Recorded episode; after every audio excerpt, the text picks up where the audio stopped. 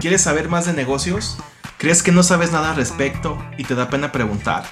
¿Tienes una idea y quieres impulsarla? Acompáñanos a vivir y recordar las experiencias que encierra el camino del emprendimiento. Anécdotas, tips, consejos, administración, publicidad, liderazgo y todo lo que implica el negocio.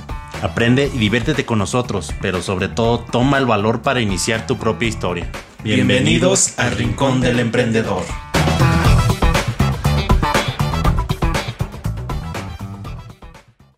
¿Qué tal, emprendichidos? ¿Cómo están? Espero que se encuentren muy bien.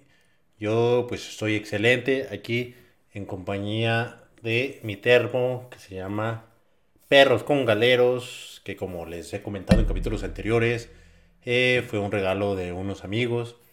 Un amigo, uh, saludos a Darío, que nos regaló el termito. Y pues Aldo que lo personalizó de Perros con Galeros. Y pues espero que se encuentren muy bien.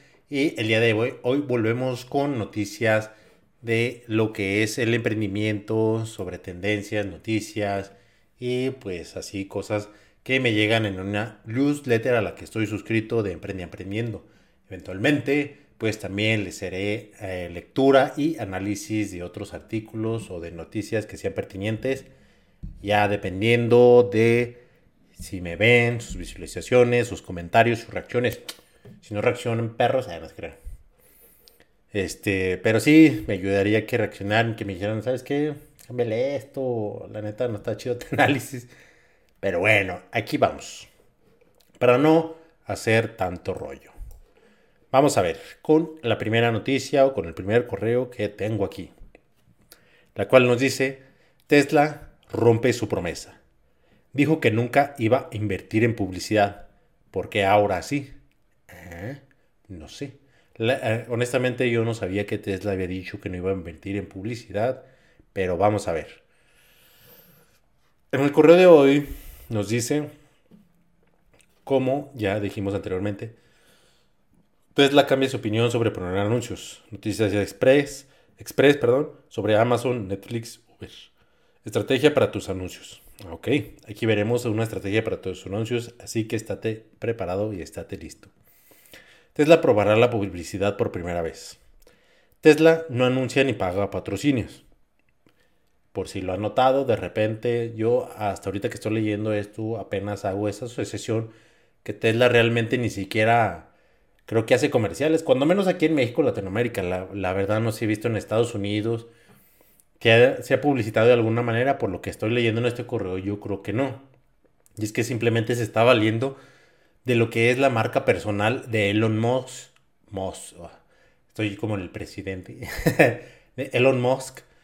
Y sobre todo también de lo que es Tesla en sí. La revolución que marcó Tesla y la revolución que marcó dentro de lo que son los coches eléctricos por sí solo ha sido eh, una publicidad muy grande.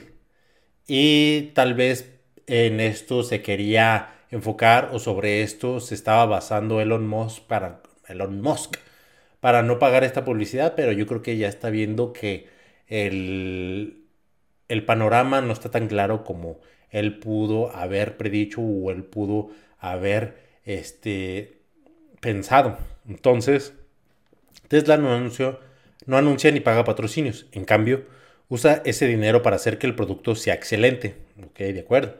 Esto es lo que dijo Elon Musk en 2019. Y sí, la verdad sí, en aquel tiempo yo creo que sí se destacaba porque era un producto excelente, era un producto innovador, era un producto fuera de serie.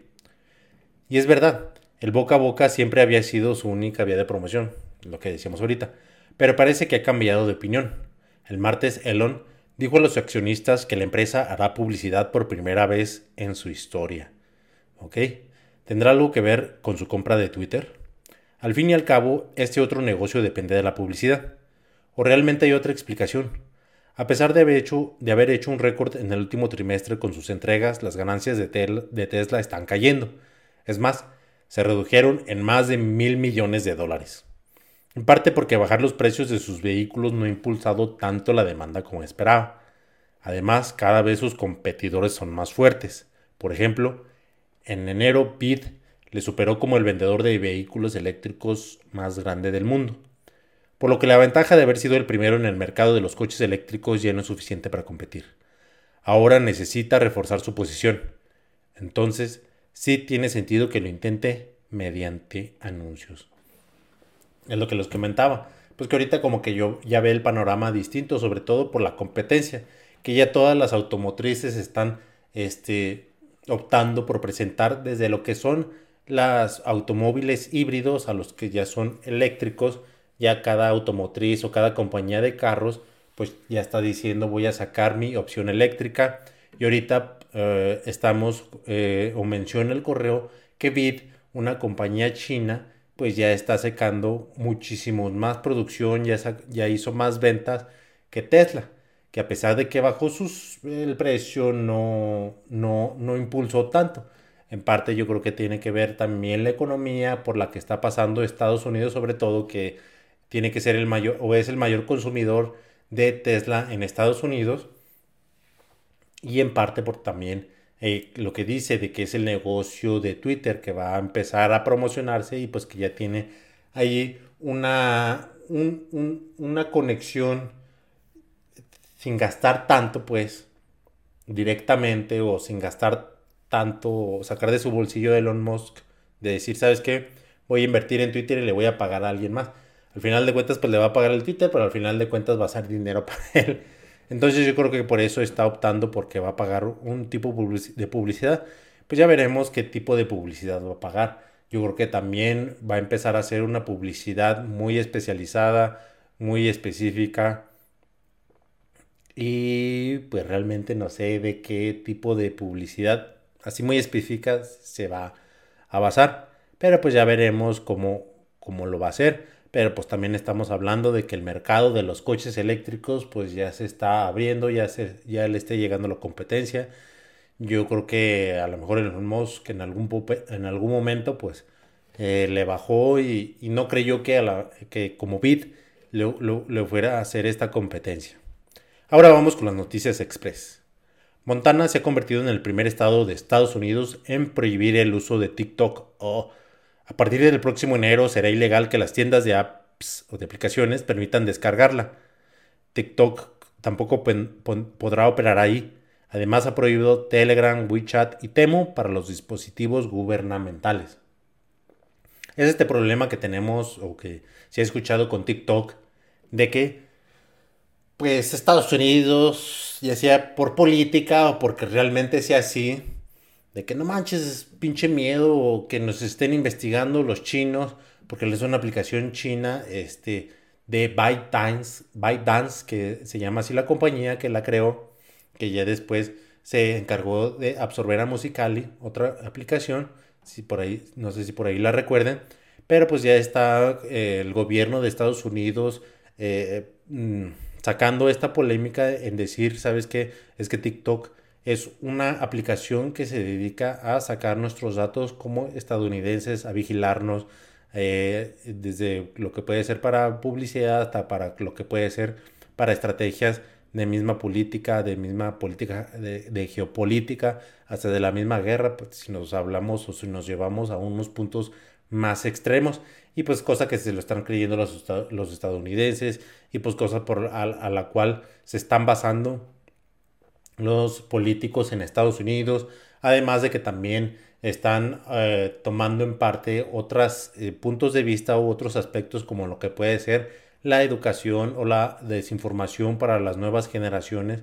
Y sobre todo el contenido que te puede mostrar este tipo de aplicaciones donde puedes ver infinidad de cosas este, sin filtro pues ahora sí que necesitan un control parental por así decirlo pero ahora sí que Estados Unidos quiere cortarla de tajo. En algún momento sabemos que Estados Unidos está optando porque alguna compañía dentro de Estados Unidos comprara la filial americana, pero pues no, no se pudo. Y ahorita estamos viendo que Montana, como también por ejemplo en la India, ya está prohibido también el uso de TikTok por el miedo también a la vigilancia china, por así decirlo. Yo creo que Montana. Y yo creo que va a haber otros dos que tres o más que van a seguir los pasos de este mismo país para empezar a prohibir esta aplicación. Ahora sí que vamos a esperar el futuro que vaya a ser de TikTok. que yo pienso personalmente que va a haber un momento que va a haber una aplicación en Estados Unidos una compañía en Estados Unidos que va a poder este, replicar el algoritmo de, de TikTok y pues va a ser una competencia directa que, que, no lo ha logrado, por ejemplo, los Reels de, de Instagram o simplemente va a salir otra aplicación con otro formato, a lo mejor con videos todavía más cortos o con un algoritmo más avanzado al final de cuentas creo que nos perjudica a nosotros porque pasamos un chingo de tiempo las perras aplicaciones. Pero bueno, ese es otro tema que de aquí no vamos a abordar. Eh, vamos a ver ahora, Amazon planea integrar inteligencia artificial. Inteligencia artificial, el tema del día de hoy. Yo creo que en todos nuestros capítulos vamos a hablar de inteligencia artificial. Eh, Amazon planea integrar inteligencia artificial en su búsqueda de productos. Quiere mejorar la experiencia del usuario respondiendo a consultas comparando productos y haciendo sugerencias personalizadas. Revolucionará así la experiencia del e-commerce. Por ejemplo, la semana estaba teniendo esta conversación con algunas amigas, con unas amigas que tengo, saludos a Lorena y a Génesis, si están escuchando este capítulo, sobre esto de la inteligencia artificial. Y yo creo que es necesario que, por ejemplo, en este espacio les platique un poquito de mi opinión de la inteligencia artificial y misma que abordamos en esa plática que tenía con, mis amigas, de decir que cómo vemos la inteligencia artificial, que si la vemos como una herramienta o como un ente que va a quitar muchos trabajos, que va a revolucionar el mundo de una manera perjudicial o de una manera negativa, que si hasta el punto que va a llegar a lo que nos platican las películas en, un punto apocalíptico. Y hacen los mismos trabajos, pues, de que esté un chingamadral de gente desempleada por la inteligencia artificial. Tiro que pase como la Matrix o Terminator. Chingaderas así, ¿no? No creo que tanto así, ¿verdad? Pero bueno, en eso tornaba la plática.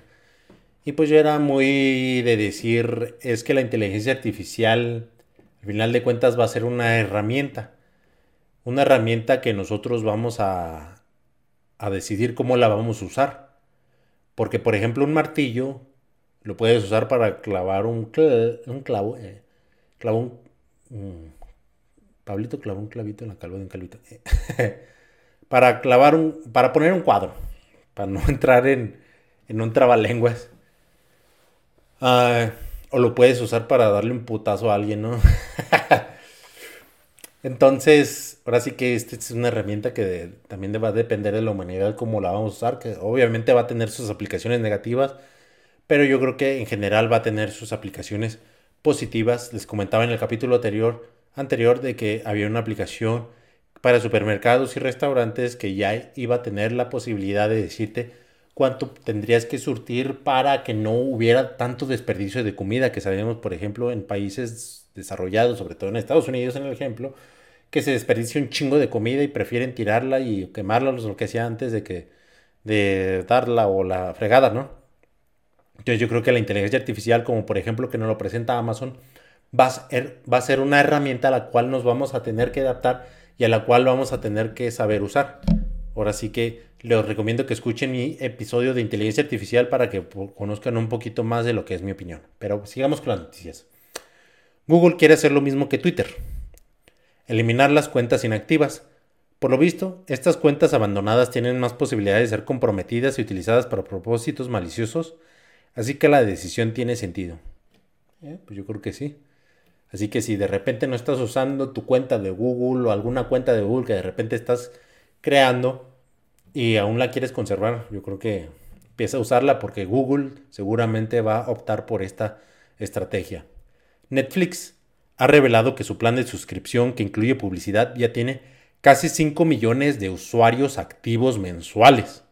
Considerando que se lanzó hace solo 6 meses, este número es bastante elevado, aunque también es verdad que algunos usuarios comparten la misma cuenta, por lo que Sería interesante ver cómo cambia todo cuando prohíba el uso compartido.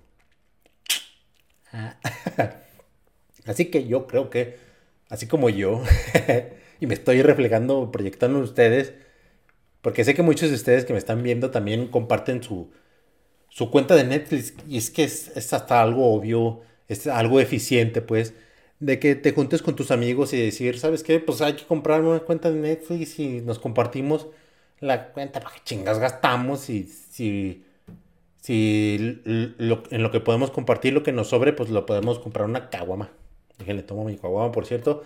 Salud para los que me están viendo tomándose una caguamita y para los que no, pues no salude. para los que estén tomando. Y si, están y si están haciendo otra cosa, pues que chingona su actividad y que sea muy eficiente su actividad. Eh. Saludos a todos.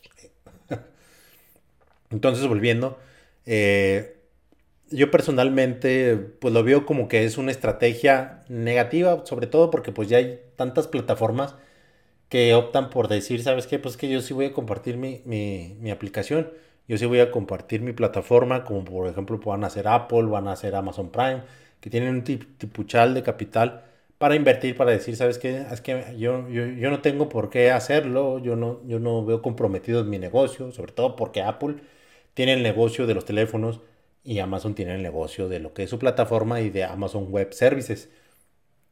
Entonces yo creo que va a ser una estrategia un tanto negativa, pero pues ya veremos, a lo mejor va a resultar como esto de la publicidad, porque yo en su momento también pensaba que la publicidad pues iba a ser algo negativo en las plataformas. Pero pues estamos viendo que pues eh, la realidad de nosotros no es la realidad de todos nosotros podemos decir, ¿sabes qué? No manches, es que yo prefiero pagar la chingada en vez de la pinche publicidad y no manches. Pero pues, como les digo, la realidad de ciertas personas pues no tienen ni siquiera para este, invertir tanto dinero, a lo mejor en una plataforma que nada más están viendo dos o tres días, cada 15 días, cada mes, no sé, eh, o algo así, o nada más 20, 30 minutos al día. No, le ven el recurso y por eso están optando por bajar eh, el pago de suscripción y pues estar viendo publicidad, estar viendo comerciales pendejos que de alguna manera pues ya los estamos, es una plataforma parecida o es algún modelo de negocio parecido o es algo que ya estamos viviendo en lo que es YouTube. Que YouTube nos lanza, lanza publicidad a lo baboso, ¿no? Que ya podemos omitir anuncios, que podemos omitir anuncios, pero que sin embargo, pero, si está bien dicho, pero que sin embargo, bueno, sin embargo, escuché por ahí que también ya está optando porque ya no puedes omitir esos anuncios, que ya esos 30 segundos a huevo te tengas que echar un comercial de esos 30 segundos. Entonces, aquí esta noticia nos está diciendo que la publicidad está funcionando. Entonces, a lo mejor también va a funcionar que ya no, no, haya la posibilidad de compartir la, la aplicación. Pero ya veremos. Aquí en este canal, en este podcast, lo veremos. ¿eh? Otra noticia, Uber ha anunciado nuevas funciones en su evento GoGet. ¿ok? Por ejemplo, ahora se podrá llamar en vez de usar la app para reservar un viaje, se podrá pedir un coche con asiento para niños, agregar a los adolescentes a un perfil familiar e incluso pedir barcos en Míconos. Parece que está intentando expandirse a nuevos mercados. También hablábamos de Uber en el, episodio pasado, que ya está intentando, está intentando crear como que una super app donde puedas hacer varias funciones a partir de, de la, sin siquiera salirte de la aplicación, desde reservar un viaje, desde reservar un hotel, un viaje de avión, un viaje de autobús, reservar restaurantes al lugar donde vas a ir. Y yo creo que una parte, una rama de lo que es la empresa de Uber está este, simplemente intentando, investigando nuevos mercados para después decirle a la parte que se encarga de la super decirle, sabes que este mercado sí está funcionando, este mercado sí lo pudimos explotar, intégralo de alguna manera a la super app. Vamos con otra noticia. Menos espacio, más conversiones. Ok, estrategia y ejecución. Es lo que nos dice esta noticia. Un anuncio bien hecho puede marcarle diferencia en cuanto al retorno de nuestra inversión publicitaria. Lo bueno es que hay muchas formas de optimizarlos. Aquí te vamos a dar un truco simple que puede incrementar tu rentabilidad. Y es que según un estudio, si los productos se posicionan juntos con espacio vacío alrededor, habrá más posibilidades de que hagan, de que hagan clic en ellos y por tanto que te compren más. Asegúrate de que haya espacio alrededor, mantén los productos juntos. De hecho, hicieron varios experimentos y descubrieron que los anuncios con un diseño más comprimido tenían una tasa de clics más alta. Consiguieron eh, una tasa de clics del 2.5% en vez del 1.1% que era lo que tenían cuando había más espacio. A los usuarios también les gustaba más el diseño comprimido. Decían que hasta estaban más dispuestos a comprarlos. Pero ¿por qué funciona? Por un lado, el espacio de alrededor ayuda a nuestra mente a organizar y agrupar los elementos, y esto hace que la imagen sea más fácil de entender y procesar. Por otro, cuando los objetos están agrupados, asumimos que están vinculados, y por tanto consideramos que el valor de todo es mayor que la suma de las partes individuales, es decir, percibimos más valor. Es más, podemos llegar a pensar que los productos son más efectivos o incluso beneficiosos que si los viéramos individualmente. Por eso, si te fijas, muchas marcas de cosmética utilizan esta estrategia. Les ayuda a resultar productos complementarios y vender packs de cosas que están destinadas a usarse juntas. Conclusión, te recomendamos utilizar esta técnica si estás vendiendo artículos similares o complementarios. ok. Ok. pues eso, lo que nos dice o el análisis que nos da este correo. Sobre todo, pues aquí nos muestra una imagen de que son cosas pequeñas, por ejemplo, los maquillajes, como nos dice, que eh, psicológicamente, para no entrar en tanto rollo, pues es mejor que muestres los productos juntos, sobre todo si tienen que ver con uno con el otro, en el ejemplo del maquillaje, de que primero es el que limpia, que, luego es el, el, conturo, no sé cómo tanto, que luego es el, el, el delineador, no sé, luego el de las cejas, que será el rímel, Luego, no sé, así todas juntas y dices, todo este te va a llevar este, para tener un cutis más perfecto, ¿no? Y tienes que ponerlos así juntos con una imagen en blanco de fondo. A lo mejor le puedes poner sombra, pero generalmente que sea una imagen en blanco de fondo. Ahora sí que pones tus productos, le tomas la foto, lo metes en una aplicación como Photoroom o Canva, eliminas el background o eliminas el fondo le pones un fondo blanco y ahí tienes. Ahí tienes tu publicidad para tu maquillaje. Pero yo creo que no aplica para todos. Si estás vendiendo un producto individualmente, pues ahora sí que aplícale un fondo acá bonito y la fregada y no sé qué tanto. También va a depender tu mercado. Haz un análisis de tu mercado y haz un análisis también de la publicidad o de las fotos que tú estás tomando, estás presentando, decir, ¿me funcionará este tipo de estrategia? Porque aquí está mencionando que es para maquillaje, pero para cosas más grandes, pues también eh, analízalo, estipúlalo, ve si están funcionando, si no están funcionando o no. Porque, por ejemplo, esto va a ser para gente también más joven que ya está acostumbrada a este tipo de redes sociales, pero a lo mejor tú estás con un mercado meta mayor y no está tan, tan acostumbrado y ellos prefieren ver, por ejemplo, en la decoración, que yo estoy en el ramo de la decoración, que prefieren ver que eh, esa decoración, un florero, por ejemplo, esté en un, eh, en, una, en un cuarto, en una sala, pues. Y ahora sí que tú ya vas a definir tus estrategias. Puedes poner una foto, puedes hacer el A-B testing que le llaman, puedes mostrar una foto donde sí esté todo alrededor, por ejemplo, si es decoración, toda la decoración alrededor y que vendas el florero, y puedes lanzar al mismo tiempo una que esté con el fondo blanco, a ver cuál está mejor. Y ahora sí que es cuestión de ti para que vayas haciendo las pruebas y veas qué es lo que te funciona. Y este, pues yo creo que aquí dejamos esta. Mm, este eh, TikTok. Este TikTok, es que estoy leyendo otra cosa, perdón.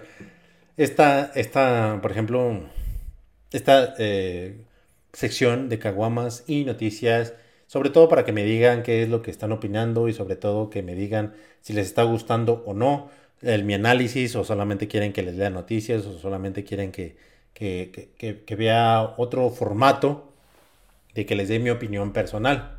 Ahorita, por ejemplo, les puedo dar la opinión personal de lo que es la economía, porque de repente yo escucho también así eh, podcast, sobre todo videos de YouTube, sobre lo que es la economía que de repente ahorita sabemos que la economía en nuestro país, en México, en Latinoamérica, pues nunca ha sido buena, ¿verdad? Pero está muy ligada a lo que es los Estados Unidos. Y en algún futuro les quiero platicar, ya sea yo creo que en esta sección o en, los capítulos normales, sobre lo que es el nearshoring. El nearshoring es algo que ha beneficiado a México y por lo que no le ha pagado tanto eh, la crisis o la, sí, la recesión o las tasas de interés tan altas o la inflación, la inflación tan alta. Por eso del nearshoring que tenemos aquí en México y sería muy importante que lo pudiéramos tocar. Pero bueno, eso yo creo que lo tocamos en otro, en otro capítulo. Díganme si les gustó este formato o este capítulo donde simplemente analizamos un correo, porque generalmente analizo dos y me lo llevo a la media hora, 35 minutos, 40 minutos. Pero yo creo que le dejamos. Ustedes díganme, eh, explíquenme, denme su opinión, déjenme su comentario. Me sirve mucho sus likes, me, sirven mucho su reproducción, claro. Pero me serviría más si comentaran, si compartieran, si me mandan un mensaje diciéndome, ¡eh, perro! ¿Qué onda? Eh, saludándome, aunque sea. O, este, ¿qué opinan? O criticando también. Ahora sí que ahorita puedo permitir que me critiquen. Ya cuando me haga famoso, bien perrón, los voy a bloquear, perros. Eh. no, no se crean. Pero sí, me serviría que lo hicieran. Este, si algo les ha servido, pues de la forma que me lo pueden retribuir es que den una compartida, una reproducción. Y si tú has escuchado más de dos o tres capítulos, pues ahí mándame un saludo. Este, ah, manifiéstate ante mí. Y, y dime qué piensas. Ahora sí que también yo estoy aquí para escucharte de tu negocio. Si te quieres desahogar de tu negocio que no está funcionando, mándame un mensaje, mándame un audio. Digo, ¿sabes qué, compa? Yo he estado ahí. Porque todos los hemos cagado en los negocios. Y todos hemos batallado unos más que otros. Unos a la primera les pegó bien perrón, otros van en la quinta y todavía nada. Presente. Pero bueno, aquí le dejamos, no entro en tanto rillo. Les mando saludos, besos, ahí donde quieran, Y nos vemos en el próximo capítulo. Bye. Besos.